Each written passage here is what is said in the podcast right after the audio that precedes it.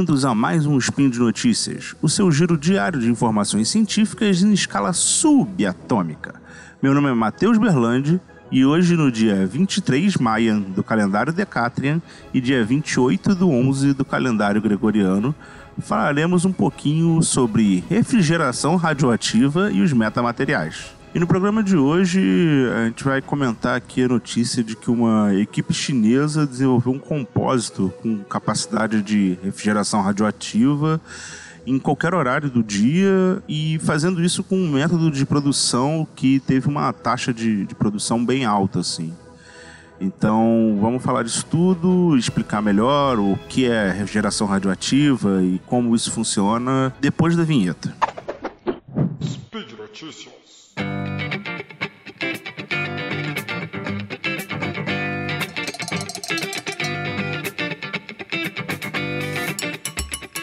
E o tema central do programa de hoje vai ser refrigeração radioativa, que não é um termo que está muito bem estabelecido aí no, no, imaginário popular, mas ela acontece bastante e é um dos principais meios de que controle do clima na Terra, né? Quando a gente é do colégio, no, no ensino médio, a gente aprende que existem três formas básicas de condução de calor, que seria o calor por condução, o calor por convecção e o calor por irradiação. A, a refrigeração radioativa ela usa o conceito de irradiação, né? É, todo corpo acima de zero Kelvin, acima do famoso zero absoluto, ele emite radiação. E se ele está emitindo radiação, ele está perdendo energia e essa perda de energia é térmica. Então todo o corpo ele está esfriando, ele está sempre, sempre que ele está uma temperatura acima, qualquer coisa acima do zero absoluto, ele vai emitir, é, ele vai emitir radiação até voltar para o zero absoluto. A gente não, não sente muito isso.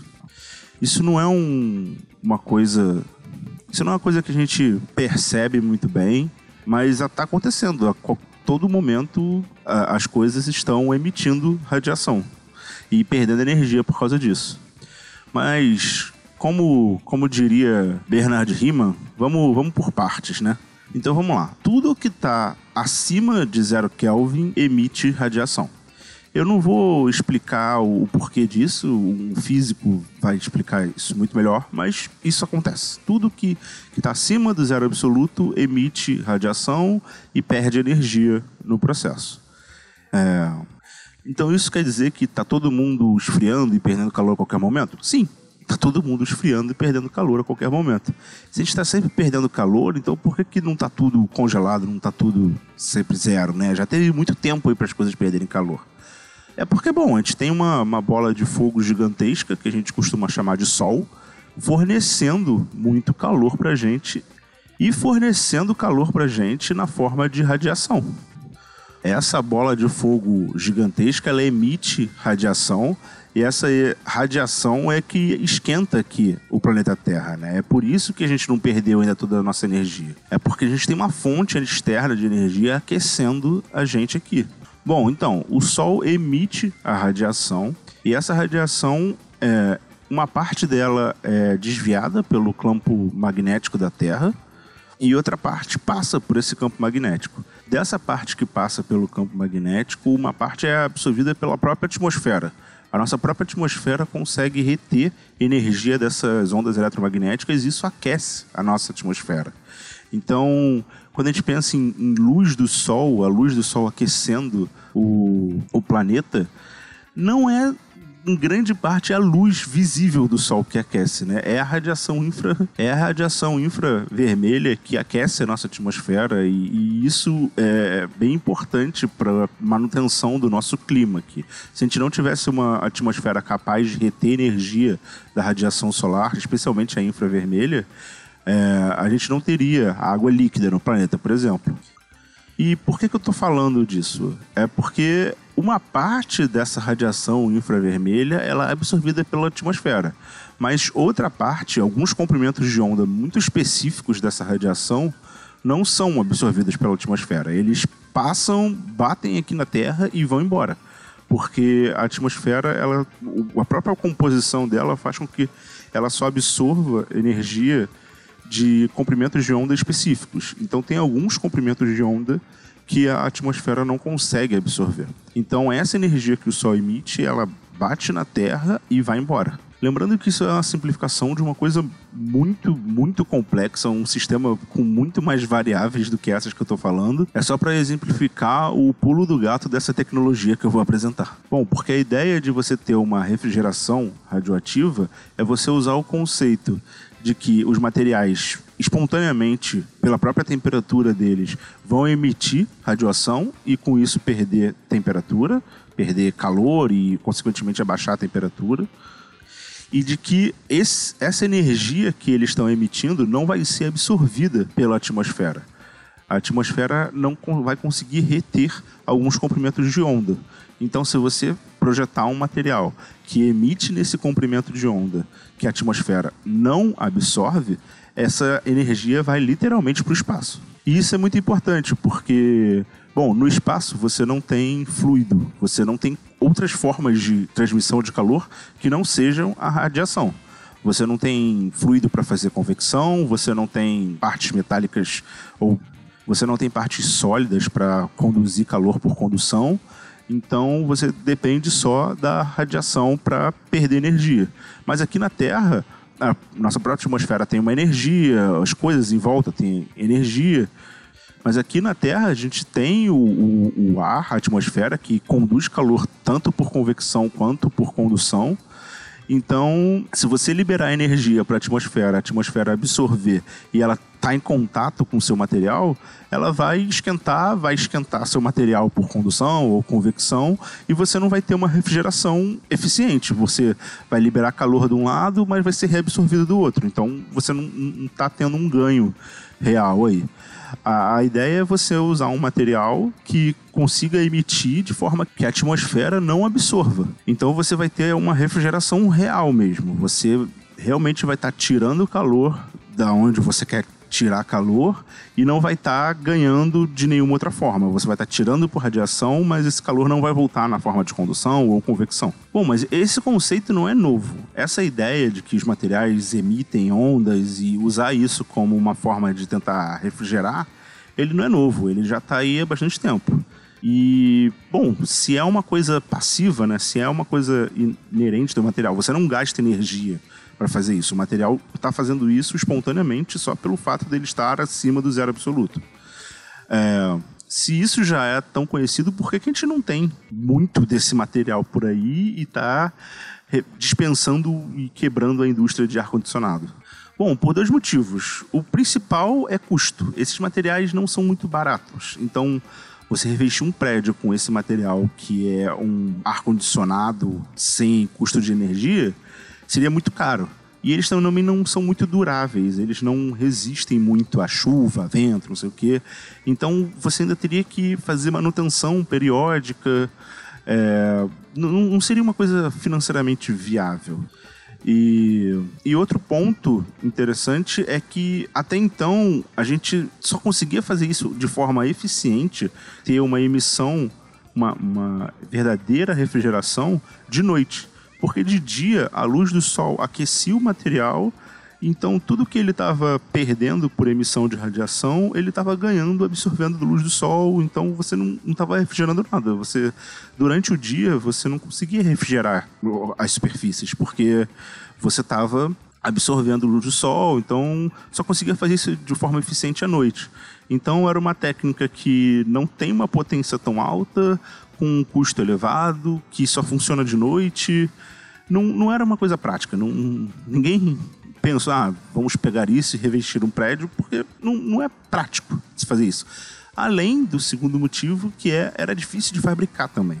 Não era fácil fabricar esse tipo de material. Assim. Normalmente são polímeros, então você tem que ter todo um controle, não é qualquer polímero existe to existia toda uma, uma, logística de como se produzir isso em escala. Os processos eram basicamente de laboratório. Você não tinha uma escalabilidade dessa tecnologia para a indústria.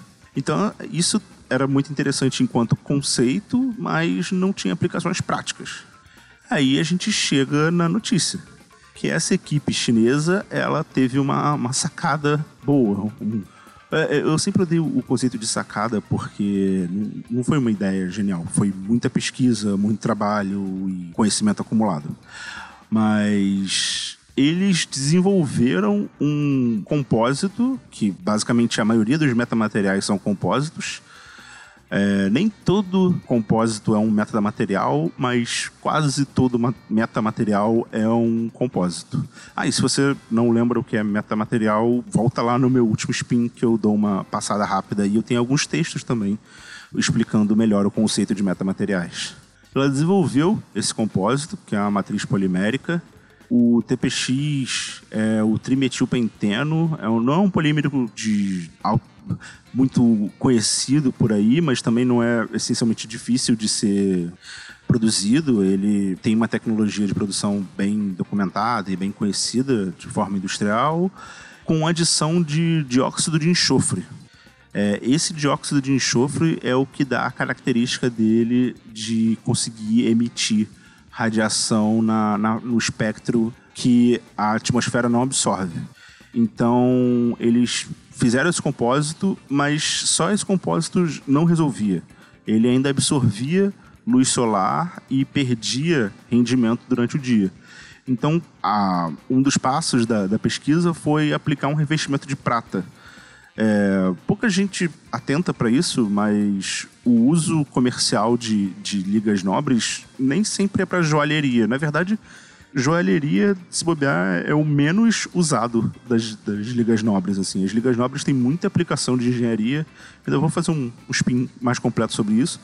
Mas eles revestiram ela com prata, o que tornou ela muito reflexiva. Ela não absorve quase nada de energia do sol. Então, é um material que tem capacidade de fazer refrigeração por radiação ao longo do dia todo. todo durante todo o dia, ele consegue refrigerar uma superfície com um rendimento bem interessante. É, ele chega a, a tirar 100 watts por, por metro quadrado. A gente não consegue mensurar muito isso porque a gente sempre pensa em refrigeração, pensa em ar-condicionado, BTU, mas é uma, é, uma, é uma capacidade de refrigeração, principalmente por ser passiva, razoável, bem razoável. Você não gasta energia nenhuma e está refrigerando, um, tirando uma quantidade de calor bem considerável de uma superfície.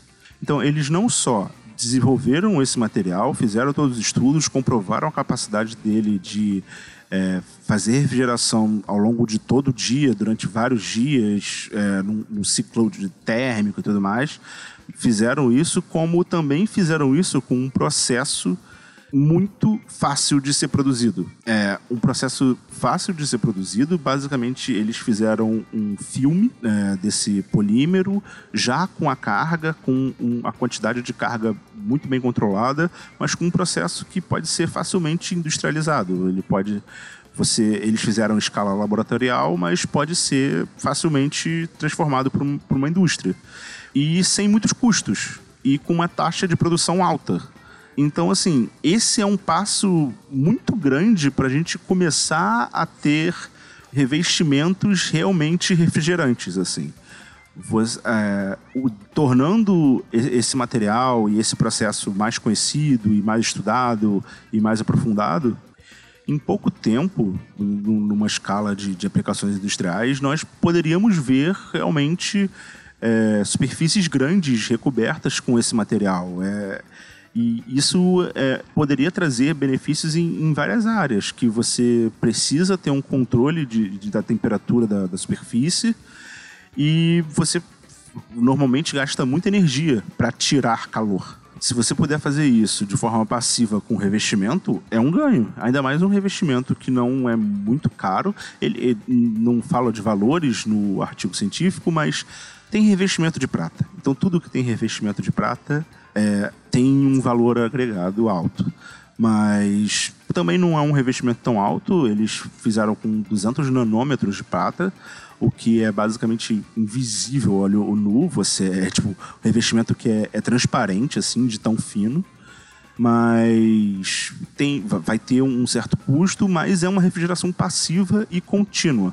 Você não gasta energia nenhuma e refrigera uma superfície. E isso é um excelente desenvolvimento para várias áreas. Tem, tem muitas aplicações, é, dá, dá para se pensar em, em muita coisa para se fazer isso aí. Né? Bom, a notícia é basicamente essa: desenvolveram um material que contornou vários problemas da, da indústria e dos conceitos envolvidos na, na refrigeração por radiação.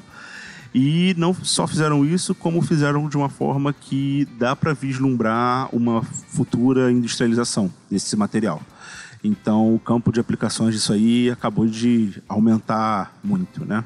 E bom, eu não sei quanto tempo vai demorar para até para a gente conseguir envelopar um carro com metamaterial de refrigeração, mas eu sei que quando sair esse envelope, o menor preço com certeza vai estar tá na Promobit. Você não conhece a Promobit ainda? A Promobit é uma rede social de curadoria de ofertas. É uma comunidade totalmente dedicada a trazer as melhores ofertas para você e só mostrar oferta boa.